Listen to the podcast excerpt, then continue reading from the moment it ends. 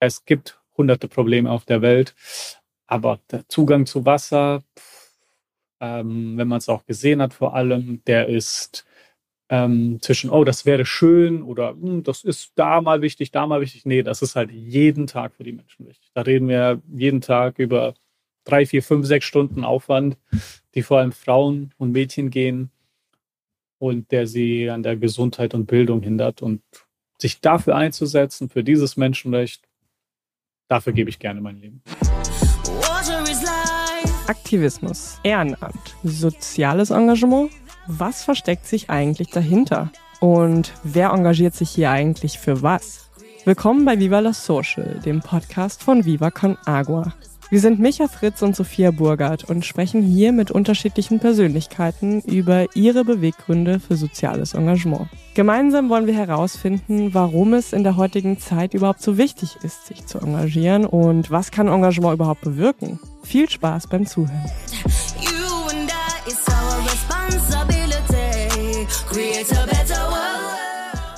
Willkommen zu Gast bei Viva la Social. Heute ist Nevin Subotic da. Ich freue mich sehr, dass du heute hier bist. Wie geht's dir, Nevin? Ja, vielen Dank für die Einladung. Ähm, mir geht's gut. Ich bin eigentlich immer äh, voller Energie, solange ich gesund bin und äh, ich habe das Glück, sehr häufig gesund zu sein.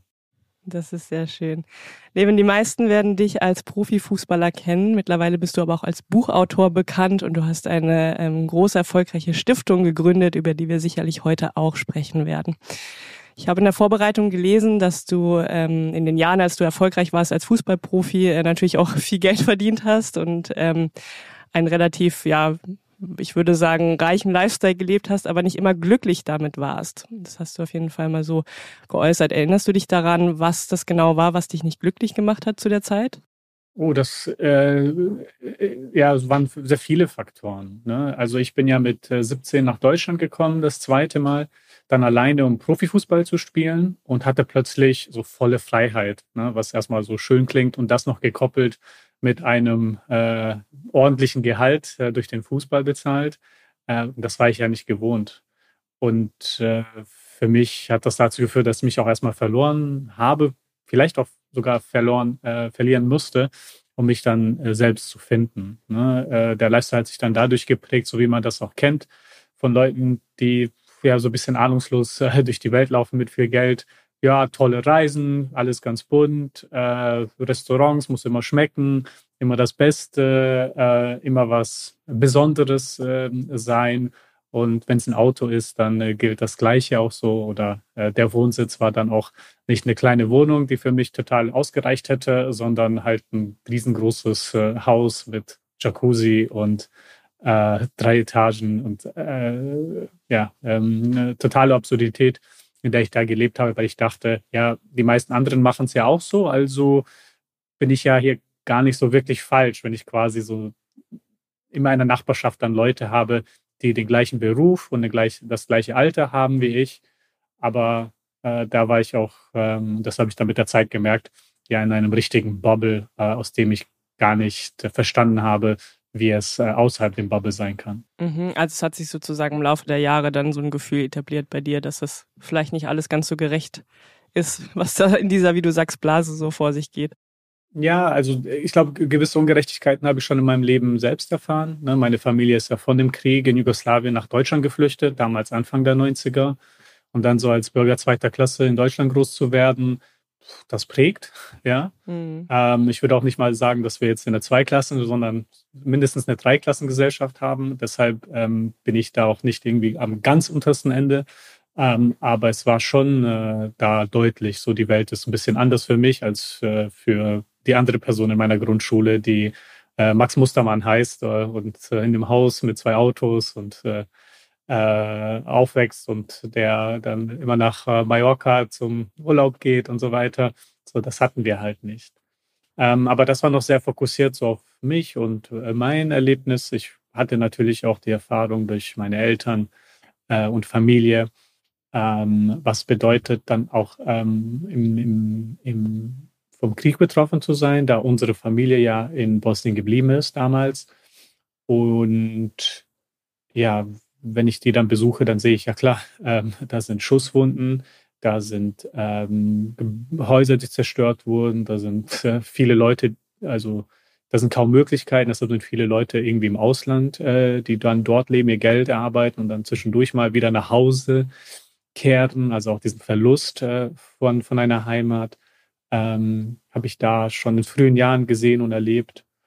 Äh, und ja, ich, äh, erst mit der Zeit wurde dann auch meine Perspektive ein bisschen größer als ich habe das gesehen oder ich habe das erlebt oder jemand, den ich kenne, ist das passiert. Mhm. Zu einer Perspektive, die dann alle anderen Leute auch inkludiert, die ich jetzt nicht unmittelbar kenne, ne? weil die sind ja nicht irgendwie weniger wert, sondern da muss ich mich, da musste ich mich auch sehr bewusst darum kümmern, diese Perspektiven einzuholen. Klar.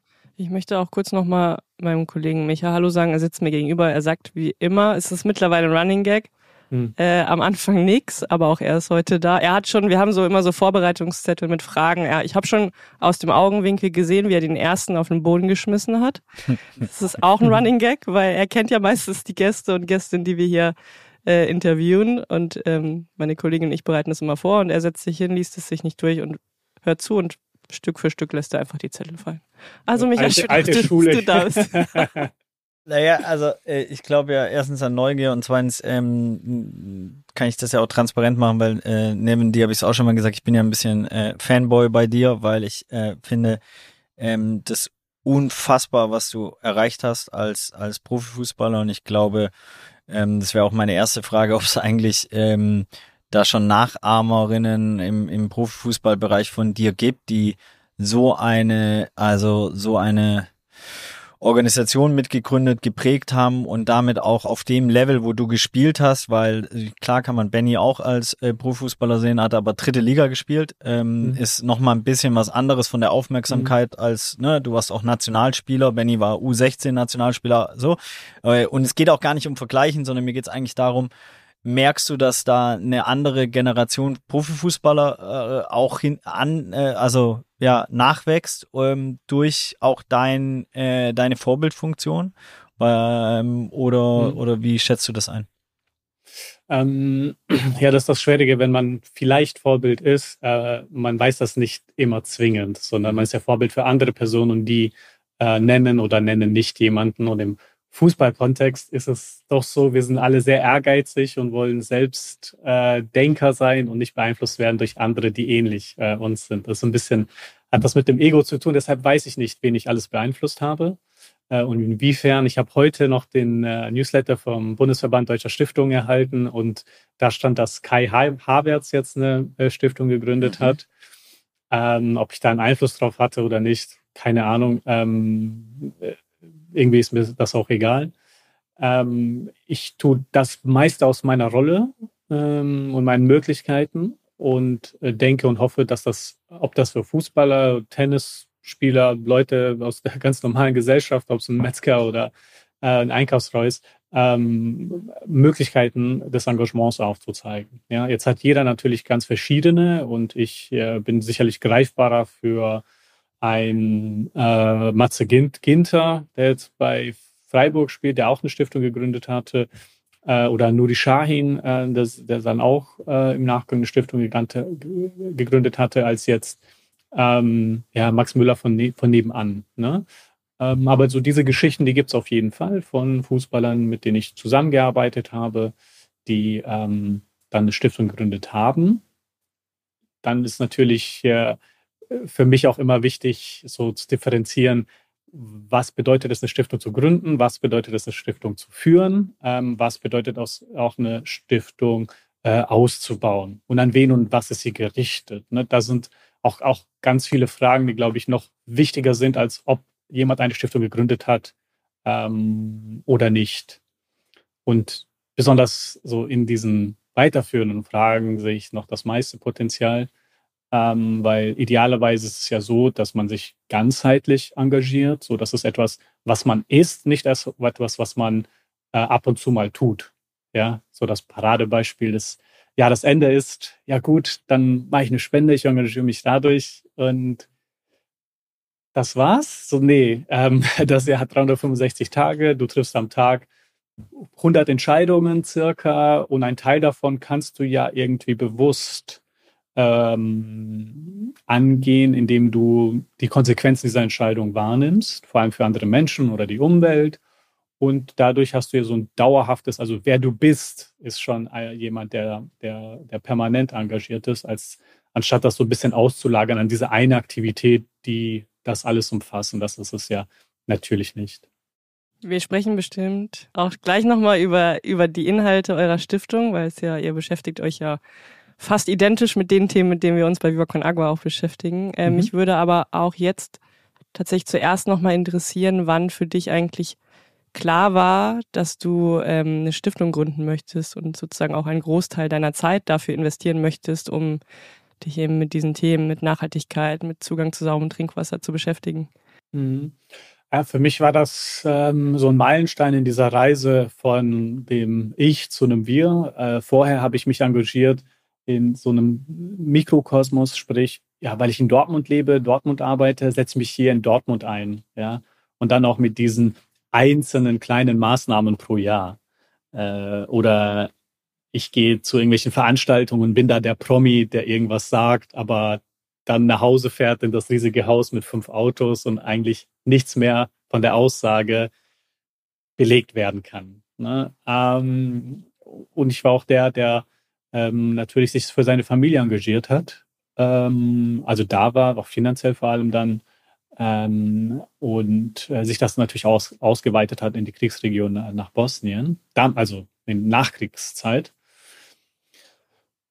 Aber das war alles so sehr äh, exklusiv im Sinne von, ich schließe ja eigentlich alle Leute aus, die ich nicht kenne oder die nicht jetzt unmittelbar in meiner Nähe leben. Und dieser Gedanke hat mich frustriert, weil ich wusste, der ist da.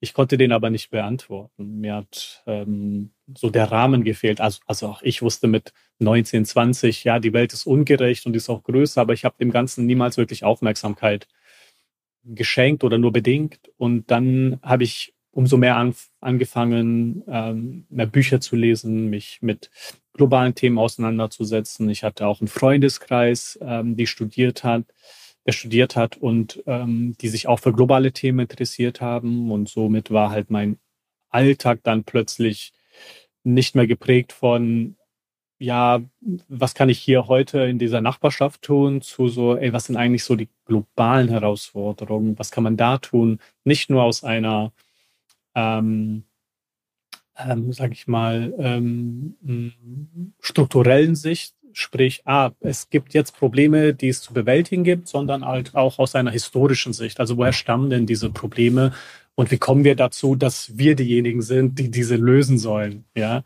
oder könnten. Und so im Rahmen dessen kam dann auch ähm, ja, eine, eine Öffnung meiner Perspektive da einher und die wollte ich dann auf etwas fokussieren, weil man kann ja nicht alles angehen. Es gibt ja so viele Themen und viele sind enorm wichtig und äh, auch Regionen und Subthemen und Querschnittsthemen und alles.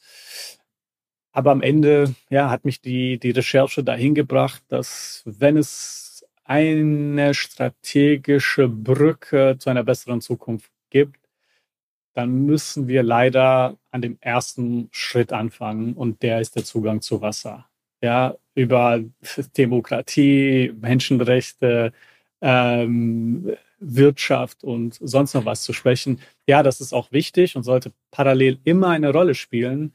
Aber für ganz viele Leute auf der Welt, da reden wir von knapp 800 Millionen Menschen weltweit, ist das irrelevant.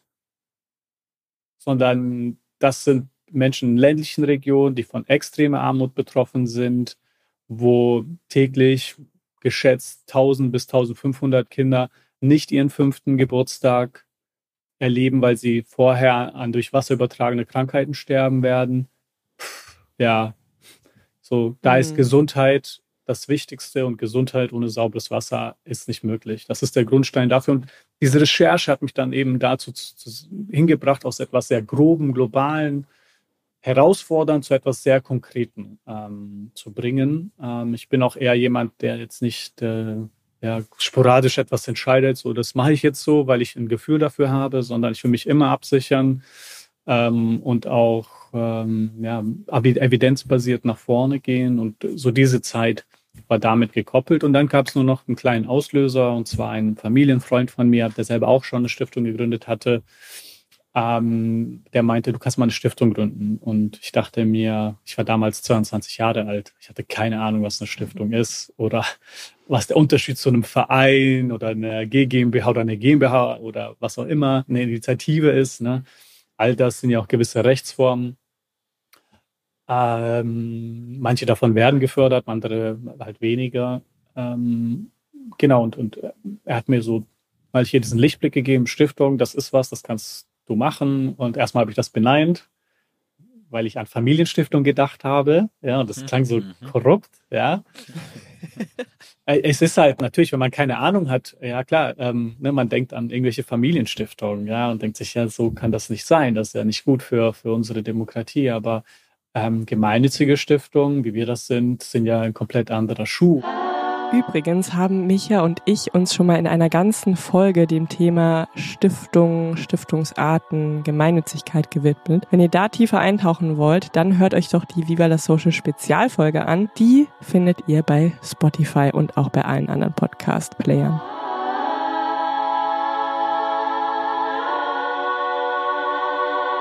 Den, den Umfang habe ich verstanden und das Ziel wurde dann im Rahmen dessen auch recherchiert und festgelegt und seitdem kann ich auch ähm, sehr gut, also eigentlich perfekt damit leben, dass ich sage, ja, es gibt hunderte Probleme auf der Welt, aber der Zugang zu Wasser, ähm, wenn man es auch gesehen hat vor allem, der ist ähm, zwischen, oh, das wäre schön oder hm, das ist da mal wichtig, da mal wichtig. Nee, das ist halt jeden Tag für die Menschen wichtig. Da reden wir jeden Tag über drei, vier, fünf, sechs Stunden Aufwand, die vor allem Frauen und Mädchen gehen ja. und der sie an der Gesundheit und Bildung hindert. Und sich dafür einzusetzen, für dieses Menschenrecht, dafür gebe ich gerne mein Leben.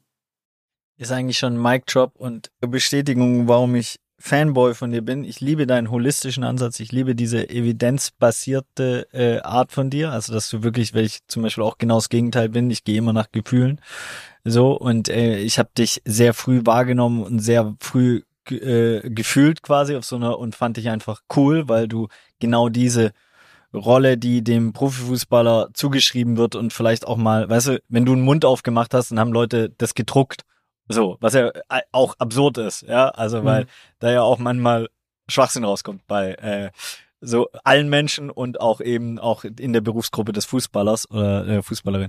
Ähm, und wir haben uns das allererste Mal in Äthiopien getroffen, in Addis Abeba im Café, ähm, mhm. äh, so. Und ich war damals so beeindruckt, weil ich natürlich durch Benny und, und den St. Pauli Kosmos und VfB Stuttgart, Korani und so weiter ja ganz viele Fußballer kenne und auch wie sie ihre ihre Zeiten nutzen. Ne? Mhm. Und das wissen gar nicht so viele Leute, weil alle denken immer, Fußballprofi ist das Allerschönste. Es gibt auch echt viele Schattenseiten, die muss ich dir nicht erzählen. Und eine davon mhm. ist, dass man ein sehr kurzes Zeitfenster eigentlich immer nur hat, wo man sowas wie Urlaub oder mal ausbrechen kann aus den äh, äh, aus den Strukturen dieser, dieses Jobs so. Mhm. Und ich fand's maximal beeindruckend, dass du die komplette Zeit damals, ähm, ich weiß gar nicht, ob du da noch dort Dortmund ist auch egal, äh, wo du Fußball gespielt hast damals noch, ähm, komplett in Äthiopien verbracht hast und wir uns mhm. da getroffen haben. Und das finde ich bei dir nach wie vor dieses Walk the Talk mit kompletter Hingabe, dich diesem Thema zu widmen.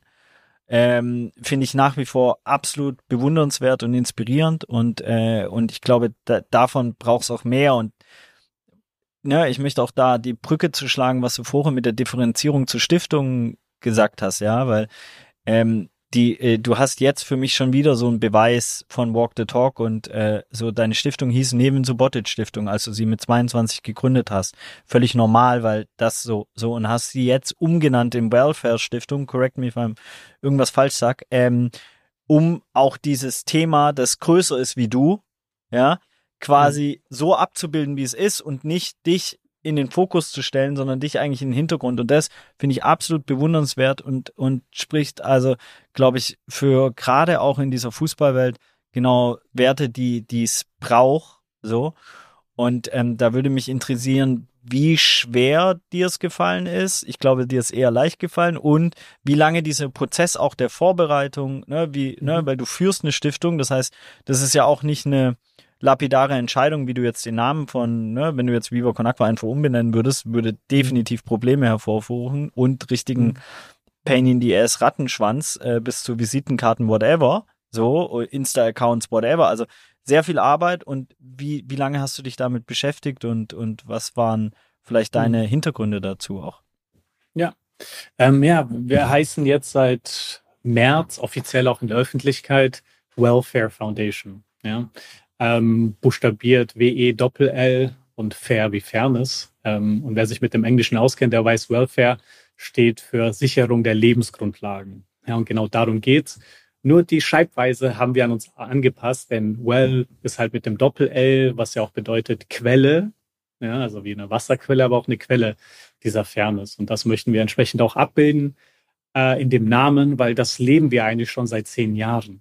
Ja, also die, die, die Krux, die wir nun mal hatten, ist, dass ich in den Vordergrund gerückt bin äh, durch den Namen der Stiftung. Und sobald wir uns dann mit neuen Leuten unterhalten über die Thematik, Ne? Weil wenn wir in ein Gespräch kommen, ähm, ob es bei einer Messe ist, bei einer Veranstaltung, persönlichen Gesprächen, ähm, fällt ja irgendwann mal so der Name der Organisation. Und äh, während wir die ganze Zeit über Wasser, Sanitäranlagen, äh, über Äthiopien sprechen, über die Verbundenheit zueinander, äh, die Abhängigkeit zueinander, ähm, war es dann immer so eine Hürde zu sagen, ja, ach so, ja, das ist eine Fußballerstiftung. Oder ja, das ist eine Nevin Subotic Stiftung. Dann ist die Reaktion, hä? So, entweder kenne ich den nicht mhm. oder ja toll, irgendein Fußballer, der eine Stiftung hat, ja. So what? Das sind, so what? Ja, also was ist äh, für euch denn das Wichtigste, dass da diese, dieser Name steht oder ist es eher eine Bewegung? Ja. Und wir leben das halt ähm, komplett anders. Äh, ne, mit 22 dachte ich, ja, alle anderen sagen auch, ne, also ihr Name und Stiftung, ja komm, ich habe auch keine bessere Idee, mache ich dann einfach mal so. Ähm, und jetzt seit, eigentlich schon seit fünf Jahren ist dann die Überlegung, Krass. irgendwann müssen wir das angehen, denn das ist eine strukturelle Hürde, die bekommen wir nicht weg. Ähm, und zunehmend äh, ist es wirklich eine Hürde als etwas, was uns unterstützt. Natürlich ist jetzt, glaube ich, mein Name ähm, und ich als Person jetzt nicht äh, äh, schlecht für die Organisation. ähm, aber es, es ist zunehmend weniger bedeutsam. Ne? Wir haben zehn Mitarbeitende hier, die allesamt auch tagtäglich für Vollzeit arbeiten. Ähm, wir, wir werden auch in der Zukunft planmäßig weiter äh, wachsen und noch mehr Leute äh, mit diesem wichtigen Menschenrecht erreichen. Und dafür wird dieser neue Name uns besser helfen als der alte Name. Ne, das ist auch immer für mich die Frage, unter, die ich mir stelle, denn ich glaube, in so einer in westlichen Kultur ist es häufig ähm, die erste Frage, die man sich stellt, wenn etwas sich verändert, ist, was macht das mit mir? Ne, man will so in sich reinhören. Und es gibt sicherlich Momente, natürlich, wo es sehr wichtig ist, in sich reinzuhören, und wir tun das noch wenig. Aber es gibt auch Momente, wo das vielleicht nicht die erste Frage sein sollte. Ja, was macht sondern, das mit der Welt? ja, was, also ich bin, diese Organisation ist ja nicht zum Selbstzweck da, sondern wir wissen am Ende, was wir erzählen, ist, wie viele Menschen haben wir erreicht. Ja. Wie viele Menschen müssen nicht mehr fünf Stunden gehen, sondern haben Wasser direkt in der Nähe. Und auch wie viele Köpfe hier zu Lande konnten wir durch unser Bildungsprogramm verändern? Wie, wie viele konnten wir erreichen? Ja. Und alles muss diesem obersten Ziel untergeordnet werden. Ja. Und deshalb hatte ich auch nicht, also ich habe mir die persönliche Frage gestellt, ja, was macht das mit dir? Da ist mein Name nicht mal da. Ganz ehrlich, habe ich mir einmal gefragt und dachte, also da, da habe ich nicht mal eine Antwort zu, weil das ist nicht mein Ziel. Mein Name ist nicht mein Ziel. Mein Ziel ist, durch die Organisation diese großen, bedeutsamen Ziele zu erreichen. Und somit hat sich das erübrigt. Aber nichtsdestotrotz ist das dann auch ähm, eine, eine Reise, weil eine Umbenennung macht man einmal Ne, bei einer Stiftung muss dann auch die Stiftungsaufsichtsbehörde überzeugt werden und ähm, eigentlich Stiftungen sind ja auf die Ewigkeit angelegt, ja, und da sollen keine Änderungen großartig stattfinden. Mögen die nicht die Behörden? Haben wir hier auch nicht. schon gelernt. Ähm, ich kann es auch verstehen ähm, zum Teil, ne? weil sonst würde man ja alle drei Jahre irgendwas verändern und das ist ja voll der Verwaltungsaufwand. Ja? Ähm, genau, dann haben wir uns vor knapp zwei Jahren hingesetzt, gesagt, nee, jetzt dieses Projekt, das starten wir, das möchten wir zum zehnjährigen Jubiläum starten. Dann haben wir quasi die erste Dekade, ähm, war der grobe Aufbau und letzten November hatten wir dann eben unser zehnjähriges ähm, Jubiläum und im Rahmen dessen haben wir das dann auch dem internen Kreis schon mitgeteilt und jetzt zum Weltwassertag, ähm, 22. März 2023 haben wir das dann auch der Öffentlichkeit verkündet. Das Gute ist, ähm, wir ähm, sind immer daran interessiert, äh, auch äh, Erfahrungen zu teilen und von Erfahrungen von anderen zu profitieren. Wir haben diesen Prozess dokumentiert, so dass wenn es Organisationen gibt, die sagen, boah, wie gehen wir denn das an? Ja, dann haben wir eine Anleitung, die können, also das ist kostenfrei natürlich, und äh, dann können Sie das durchgehen, weil für uns spielt immer Qualität eine Rolle, so wie gut ist etwas tatsächlich. Ähm, und da haben wir auch äh, hier Schulungsprogramme für, für gemeinnützige Organisationen. Ihr seid ja dazu auch herzlich eingeladen, um eben Qualität in den Waschsektor hineinzubringen, weil das ist so ein Begriff. Qualität, alle Schwächen davon, aber keiner kann es in einem Satz beschreiben. Ähm, und dann ist es umso schwieriger, das systematisch auch äh, umzusetzen oder eine gewisse Qualität zu erhalten. Mhm. Und naja, äh, zurück zum Punkt, der ja auch eigentlich der ist, wir haben dafür auch eine Anleitung ähm, dann entwickelt, weil die eine oder andere Stiftung wird das dann auch haben. Und wir haben auch selbst davon profitiert, dass beispielsweise eine Stiftung, die früher, die hieß, glaube ich, ähm, Zwei-Grad-Stiftung. Ne? Wir haben uns auch mit dem zusammengesetzt. Der hat uns auch, glaube ich, eine Stunde mal erzählt, so wie sie das grob angegangen sind. Ähm, und ähm, ja, die haben dann auch ihre Erfahrung mit uns geteilt und davon konnten wir profitieren. Bei denen war ja die Geschichte, die so, ja, zwei Grad, das klang damals gut, aber jetzt ist es schon so Neutralität oder 1,5. Irgendwann mal wird es vielleicht eins oder whatever. Also dieser Name ist einfach irrelevant und das mussten die dann nachweisen ah. und das ah. war cool. Ja, wir sind dann auch da nur noch äh, zum Abschluss.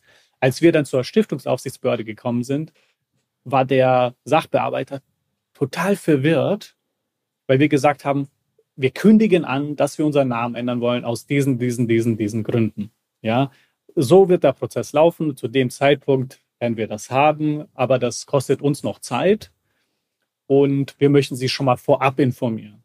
Ja, da hat er angerufen und gesagt, ähm, sie wollen ihren Namen ändern. Ja. Ja, was ist denn denn ein neuer Name? Ich so, ja, keine Ahnung. Wir müssen das erstmal arbeiten. Wir müssen in so eine Findungsphase reingehen. Ne? Das hat auch, also es kostet wirklich Zeit. Ist nicht so, dass ich wach auf und hab den. Und äh, da muss ich das dreimal sagen und er hat mir gefühlt noch immer nicht geglaubt. Er so, ja, aber wenn Sie den haben, dann sagen wir das, Sie mir das, ja, dann kann ich das einmal prüfen lassen. Ich so, ey, es wird alles in den nächsten Monaten geil und es war alles dann auch ähm, ziemlich smooth, weil wir entsprechend sehr vorausschauend waren und jetzt nicht irgendjemand äh, von heute auf morgen ähm, über den Kopf gehauen haben. Auch intern war das so. Ne? Der Rollout war intern erstmal der engste Kreis, dann ein bisschen weiter nach außen, dann nach weiter nach außen. Als die Öffentlichkeit davon erfahren hatte, wussten das unsere internen Unterstützer schon seit paar Monaten und haben dann eben auch nicht diesen Schock bekommen, oh, ähm, ah, okay, jetzt heißen die halt anders. Aha. Nee, sondern die wurden da auch da herangeführt. Und das ist auch wichtig, ne? Am Ende, wir sind ja, existieren, wie gesagt, halt nicht nur für uns, also für mich und mein Team hier, äh, unser Zehner-Team, ähm, sondern alle anderen gehören zur Stiftungsfamilie, so wie wir es nennen, also unsere gesamte Unterstützerschaft. Und da müssen auch Veränderungsprozesse entsprechend ähm, vorbereitet und halt geplant werden, damit das dann auch langfristig eher zusammenführt, als dass Leute sich ein bisschen ausgegrenzt fühlen dadurch. Absolut. Klingt fast so, wie es bei uns auch laufen würde, Michael. Nein, kleiner Joke am Rande. Aber ich habe mich tatsächlich gefragt, ähm, inwiefern es auch auf fachlicher, inhaltlicher Ebene schon gemeinsame Projekte zwischen Viva Con Agua und eurer Stiftung gab. Weil ich meine, ihr macht Wash-Projekte, ich glaube vor allen Dingen im ostafrikanischen Raum. Mhm. Wir haben auch dort in den Ländern äh, Projekte und ich glaube auch die Inhalte, die Vision und auch die Art und Weise, wie die Projekte umgesetzt werden, ist sehr, sehr ähnlich, also auch von der Mentalität oder der Herangehensweise. Und da habe ich mhm. mich gerade eben gefragt, als du das erzählt hast, Nevin, ähm, erstens, woher kennst du Viva Con Aqua eigentlich? Also woher, mhm. wo war die erste, das finde ich immer spannend zu erfahren, wo war der erste Berührungspunkt? Und zweitens gab es schon Überlegungen hinsichtlich gemeinsamer Projekte, Austausch etc. Mhm. Also ich glaube, ich, den ersten, den ich kennengelernt habe, war Benny äh, Adrian, ähm, weil dann die deutsche Wash-Gesellschaft auch ziemlich klein ist. Ja, das heißt, man kommt ziemlich schnell zueinander. Ich weiß auch nicht, wo genau ich ihn getroffen habe und wie, aber ähm, wir haben es eigentlich so in uns, dass wir einmal im Jahr quatschen. Wie läuft es bei dir, bei dir und so weiter? Also ähm, sehr respektvoller Umtausch, Aus, Austausch dahingehend und das schon seit Jahren.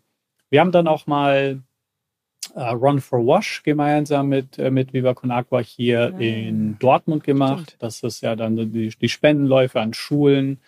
Ähm, und da kam dann auch ähm, ein Kollege äh, von Viva Con Agua dazu und eben unser Personal dazu. Und dann haben die dann auch da gemeinsam einen Vortrag gehalten äh, vor der Schülerschaft, äh, die dann äh, bei, glaube ich, ziemlich hitzigen Wetter äh, ihre Runden gedreht hat und ordentliche Spenden gesammelt haben.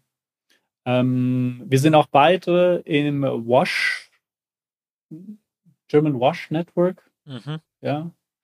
Ähm, also der Verband der Wash-Organisation in Deutschland und haben da dann eine, eine fachliche Ebene, auf der man sich austauschen kann und wo wir auch äh, nicht nur voneinander, sondern auch von den Wissen anderer Organisationen profitieren und generell auch für unseren Subsektor äh, eine Stimme aufbauen können, äh, entgegen irgendwelche internationale oder nationale Akteure. Ähm, genau, also da sind viele, man, man mhm. ist im gleichen Raum. Ähm, gewisse Unterschiede, glaube ich, gibt es äh, da, die Viva Con Agua ja mit der Welthungerhilfe äh, zusammenarbeitet äh, und wir eigentlich ausschließlich mit äh, lokalen Organisationen. Bei uns ist dann entscheidend, so wer ist unser Partner und ist das eine internationale oder eine lokale Organisation? Bei uns, wir machen nichts mit den internationalen Organisationen. Ähm, wieso? Das ist ähm, sehr interessant, denn die meisten Organisationen, ja, jetzt gibt es keine Statistik dazu, aber wenn wir mal äh, an unsere Prüfung herangehen, dann sehen wir, dass circa 90 Prozent der Organisationen, die eine gewisse Kapazität in gewissen Ländern haben, ähm, international sind. Das bedeutet vielleicht, ja, die Mitarbeitenden, ja, die sind alle äh, lokal, aber die Geschäftsführung oder der Vorstand, der wiederum äh, kommt ganz woanders her, von einem anderen Kontinent. Und die, mit denen würden wir halt nicht zusammenarbeiten. Nicht, weil sie schlechte Arbeit leisten, ich glaube, das tun sie nicht, sondern die tun auch äh, wundervolle Arbeit und es gibt namhafte Organisationen, die wahrscheinlich der Hörerschaft jetzt in den Augen, in, in, in die Ohren fallen, ähm, die, die, die, die das entsprechen. Ähm, bei uns ist aber immer, hey, äh, wer ist denn eigentlich im Vorstand? Woher kommen die Leute? Und dann merken wir, entfallen eben von zehn Organisationen, die wir prüfen, neun. Mindestens. ja? Und dann bleibt noch eine. Und die eine, äh, mit denen arbeiten wir dann auch langfristig. Ähm, in Äthiopien jetzt beispielsweise schon seit äh, eben elf Jahren. Ähm, in den weiteren Partnerländern jetzt seit zwei Jahren, weil wir dort das begonnen haben. Aber auch da sind dann die Pläne so, dass wir langfristig arbeiten. Langfristig mit dem Partner, langfristig in einer ähm, Region, also sehr fokussiert, ähm, konzentriert und äh, sehr wash-orientiert. Ne? Mhm. Ähm, ich glaube, die Ergänzung, die dann Viva Con Agua noch macht in ihrem Programm, aber Micha, du kannst das viel besser erklären, ist ja noch, ihr nehmt ja auch Kultur und macht ähm, Konzerte und Kunst in den Hauptstädten oder in den, in den Städten, in städtischen Bereichen dann entsprechend auch. Ähm, ähm, und habe diese, diese Ebene und wir sind aber als Organisation ausschließlich auf die lokalen und äh, äh, ländlichen Bevölkerungen ausgerichtet. So, das ist unsere Kernkompetenz. Ich glaube, auf so einer Metaebene ist es auch so eine Transformation, weil das, was du ansprichst, ist ja quasi das lokal, also NGOs, die keine lokal Leadership haben, ja, Local Leadership, also aus den Ländern per se, die Führungspersönlichkeiten sind, dass das natürlich auch zu gewissen Konflikten führt, beziehungsweise oder auch nicht zu Empowerment etc. führt. Das heißt, also aus meiner Sicht, ne, ich kann immer noch so zu Viva Con Agua stehen und zu dem Viva Con Agua Tattoo auf meinem Arsch, weil wir mhm. halt in Uganda Viva Con Agua gegründet haben oder in Südafrika. Und dadurch genau, und das meine ich mit so auf so einer Metaebene, sind wir eigentlich auch Teil von so einer Transformation, dass eben die lokalen Strukturen auch aufzubauen gilt und zu empowern und zu unterstützen. Und dass es nicht zwischen diese klassischen Zwischenhändler, sage ich jetzt mal so, fällt. Und diese Kultur und Musik sind für uns halt der Transfer, ja, Transportmittel, um, um die Themen zu kommunizieren, weil, ne, ich meine, du hast jetzt schon zehnmal Wash gesagt, glaube ich, und wahrscheinlich 30 Prozent der Hörerinnen, obwohl es ein Biber Konakwa Podcast ist, sagen Wash, was, was labert der von Wash? Wash bedeutet Water Sanitation Hygiene, ne? Und wir sind ja immer in diesen Bubbles unterwegs, so. Und auch in dieser ganzen Entwicklungszusammenarbeit ist es, ähm, naja, ein, ein, ein riesen Bubble, ja, die, die eigentlich auch ein Business ist. So. Und das auch zu, zu transparent zu machen und zu zeigen, ey, wie sind denn die Geldströme? Ja, deswegen finde ich es auch nach wie vor brutal geil, dass du dass du die Verwaltungskosten von der ganzen Stiftung übernehmen kannst. Ja, also erstens, mhm. dass du es kannst, zweitens, dass du es machst oder erstens, dass du es machst, zweitens, dass du es kannst, weil das finde ich halt äh, ähm, sensationell, weil dadurch natürlich auch einer der Angriffspunkte in dieser ganzen NGO-Welt ähm, sofort weggenommen wird, weil du dich um die, diese Kosten kümmerst. Ähm, ich habe noch so tausend Fragen. Ich würde gern äh, zwei mindestens loskriegen noch. Erstens, ähm, du hast vorher gesagt, dass du neben Äthiopien weitere Projektländer, das ist die eine Frage quasi, welche Projektländer, wo seid ihr noch aktiv? Ähm, und ob du einmal die Hörerinnen mit auf so eine Reise nehmen kannst, also wie, wie man sich das vorstellen muss, so ein bisschen ähm, die Fantasie wächst, wie so eine, wie so, so eine Dorfstruktur vielleicht auch aussieht oder wie so ein, mhm. dann ein Brunnen auch so eine Bevölkerung ver verändern kann äh, und, und mhm. Gesundheit. Ähm, ja, also wir, wir arbeiten äh, zusätzlich zu, zu Äthiopien in Kenia und in Tansania, äh, da jeweils mit einem Partner in einer gewissen Region. Ne? Mhm. Wir sind mhm. nicht riesig ähm, und können nicht mehr abdecken, aber deshalb sagen wir immer, lieber weniger, dafür hochwertiger, weil du weißt selbst, knapp 40 Prozent, 40 bis 45 Prozent äh, der Wasserprojekte, die scheitern nach innerhalb von zwei Jahren. Das ist Wahnsinn. Ja? Das mal zur Kenntnis zu nehmen, ist, ist enorm wichtig und entsprechend auch die strategischen äh, Eckpfeile aufzusetzen, damit das nicht passieren kann. Ähm, ist wichtig, das bedarf einfach Zeit und Fokus und genau darauf sind wir ausgelegt, eben aus äh, solche Probleme anzugehen. Ähm, äh, eine Reise vor Ort äh, ist äh, zum Teil spektakulär, zum anderen total unspektakulär. Ja, klar, man geht in ein anderes Land und äh, ja, neues Essen, äh, vor allem so Tansania ist, ist, wahnsinnig lecker. Ja, wenn man in Dar es Salaam landet, das ist äh, schon was äh, ganz Besonderes. Und von dort fahren wir, wenn wir Tansania als Beispiel nehmen, dann noch 15 Stunden weiter äh, entlang so einer ein äh, so einer Landstraße, dann wirklich mitten ins Land, weil wir sind eben in den ländlichen Regionen, nicht in den Städten und auch nicht wirklich in den Dörfern, sondern dann wirklich in den ländlichen Gemeinden. Und dann fängt es an, schon genau dieses Spiel, Spiel, Zwiespalt aufzugehen zwischen ähm, besonders, gar nicht besonders, denn du begegnest halt Leute wie so dich selbst, deine Familie, deine Mutter, deine Nachbarn, ja.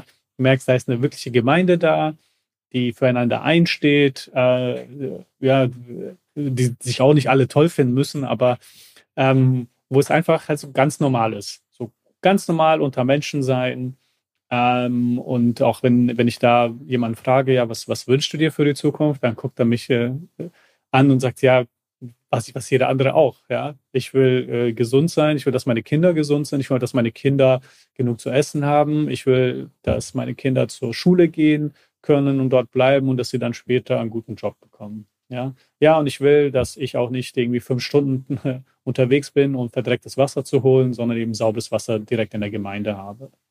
So, das war's dann noch. Also da, da gibt es nicht diese Meinung, die man vielleicht hier mal hört, ah, alle wollen irgendwie nach Europa oder irgendwie so ein Gedöns. Nee, ähm, das ist, das ist äh, dort dann Gemeinschaft äh, halt echt wunderschön und ähm, das merkt man dann auch, dass wir hier, umso mehr wir haben, umso mehr haben wir das Gefühl, dass uns das auch ausmacht. Ne? Das mhm. ist ja dieser Paradox mit Materialismus, ähm, dass man nie genug davon haben kann. Umso mehr man hat, umso leerer ist man, weil man sich umso mehr damit auseinandersetzen muss, was man hat oder haben möchte. Ähm, naja, also diese Absurdität mal zur Seite zu, ge gelegt, ähm, ähm, ja, hilft uns dann umso mehr zu verstehen, so was eigentlich wichtig ist. Ne? So Zusammenhalt, wirklich dann auch ähm, ja, Vertrauen zu schaffen. Ne? Wir gehen da als nach, vor allem nach Tansania als deutsche Leute hin. Das war eine deutsche Kolonie. Mhm, mh. ähm, das nicht zu beachten bei der Entwicklungszusammenarbeit, um das nochmal zu sagen, ist leider Killer. gang und gäbe. Ja, ja. Und wir versuchen das auch weiter in den Sektor hineinzubringen, um bewusst nicht nur für Organisationen, sondern auch für Menschen ähm, das mal zur Kenntnis zu leben. Also auch weiß sein und vor allem Deutscher sein in Tansania, das ist nicht zu ignorieren, weil die Menschen ignorieren es nicht. Das ist immer da. Ne? Sie kennen die gemeinsame Geschichte, aber man selbst vielleicht nicht. Ja, und das muss man aber kennen. Man muss diesen Respekt zollen. Ähm, und selbst wenn da äh, jetzt erstmal Förderprojekte fließen, aber das gehört einfach aus Respektgründen dazu. Ja, hier jetzt einmal euch zu erzählen, was alles Schreckliches passiert ist in Tansania und wie die koloniale Vergangenheit Tansanias konkret aussieht, das würde den Podcast sprengen. Und trotzdem wollte ich einmal mit euch die Info teilen, dass das heutige Tansania fast 80 Jahre lang, also von 1858 bis 1918 kolonialisiert war und Teil des damaligen Deutsch-Afrikas war. Das war die größte Kolonie des Kaiserreiches. Mit am Start waren da auf jeden Fall auch Deutschland und England. Und ich finde es sehr, sehr gut und wichtig, dass diese Thematik in der Entwicklungszusammenarbeit immer wieder auf den Tisch gebracht wird. Neben, mhm. wenn ich da einmal, kommt diese tiefe Empathie bei dir genau dadurch, dass du auch einen äh, anderen Background hast und in Deutschland äh, vielleicht als, als ja, ähm, wie sagt man, Geflücht, äh, Ankommling, also damals mit deiner Familie angekommen bist, ähm, zu einem mhm. und vielleicht der bisschen andere warst, wie du es vorher gesagt hast, oder ne? Also, dass du in, in ja. dieser zwei, drei Klassen Gesellschaft, weil man sieht es vielleicht nicht sofort immer, dass du, dass du nicht äh, Deutscher bist oder so, aber mhm. ähm, äh, beim Namen dann und so weiter. Also kommt es daher so eine Empathie oder ich, ich glaube nicht, und ich sage das sehr bewusst, dass mhm. es nicht daran liegt, weil das würde ja bedeuten, dass alle Leute, die nur meinen Hintergrund hätten, so fühlen können. Stimmt. Aber das Paradebeispiel ist meine Freundin, die, die auch in der Stiftung äh, ja. arbeitet und die äh, Reisen für UnterstützerInnen auch leitet. Ähm, die ist in Deutschland geboren, Deutschland groß geworden. Und sie hat trotzdem sie die Empathie. Noch äh, viel empathiefähiger als ich. ähm, aber was wir uns vereint eingehend ist, wir haben diese gemeinsame Geschichte äh, studiert. Also sie offiziell an der Uni damals ähm, und ich dann einfach durch sie auch. Ne? Als ich verstanden habe, was ist denn eigentlich die gemeinsame Geschichte? Was wird hier nicht in den Schulen gelernt? Und wieso ist das enorm wichtig, das jetzt entsprechend in den Vordergrund äh, zu rücken? Weil diese Haltung, die wir hier in Deutschland haben, ach so, ja, da äh, da, da gibt's Probleme ähm, und Armut und so weiter. Ja, und wir lösen das von hier aus.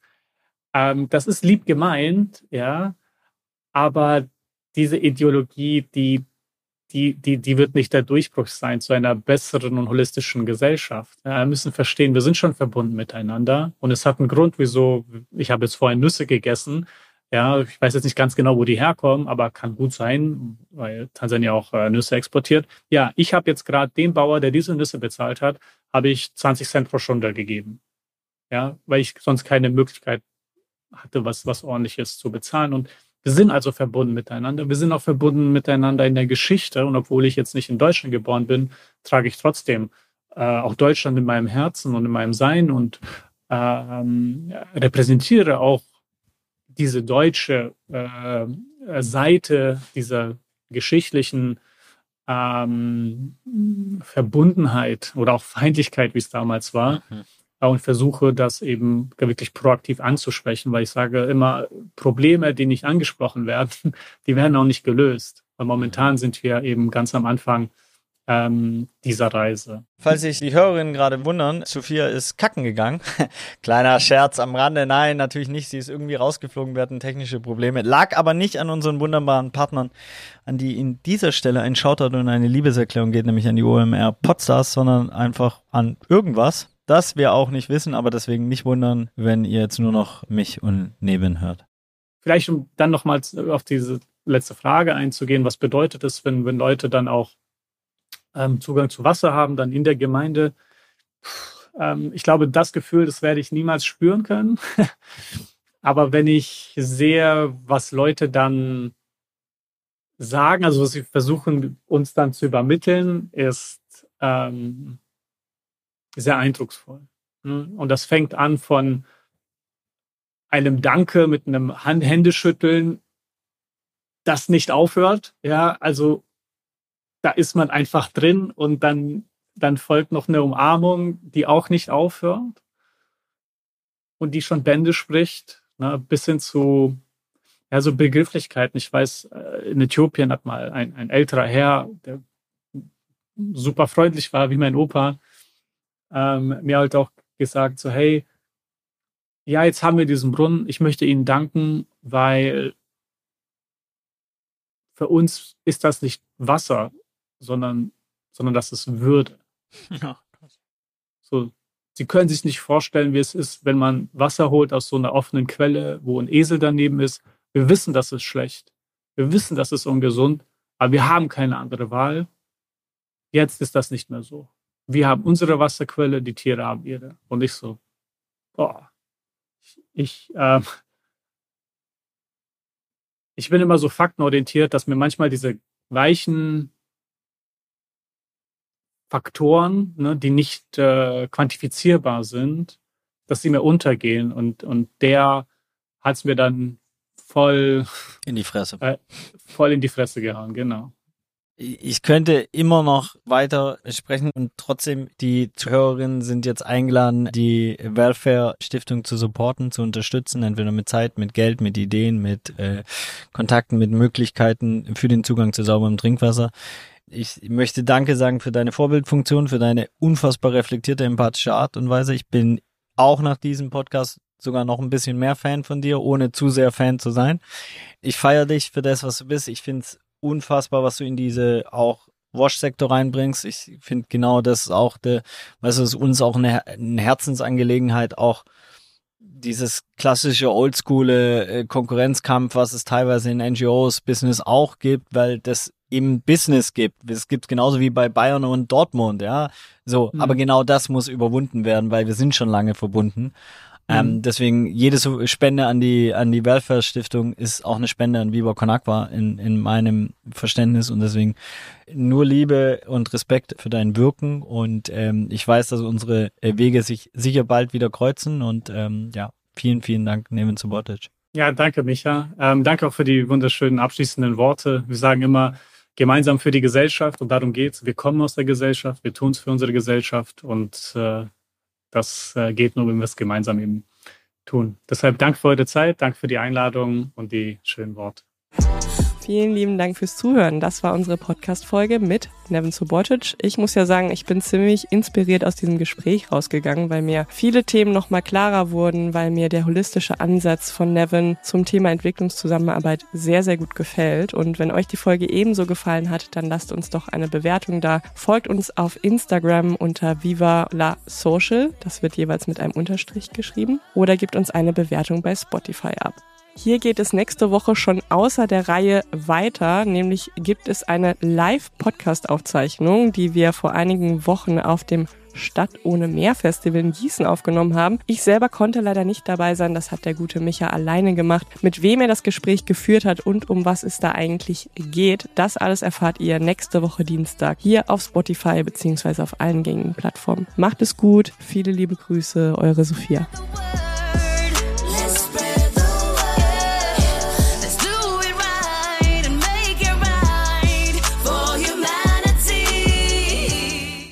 Dieser Podcast wird produziert von Podstars bei OMR.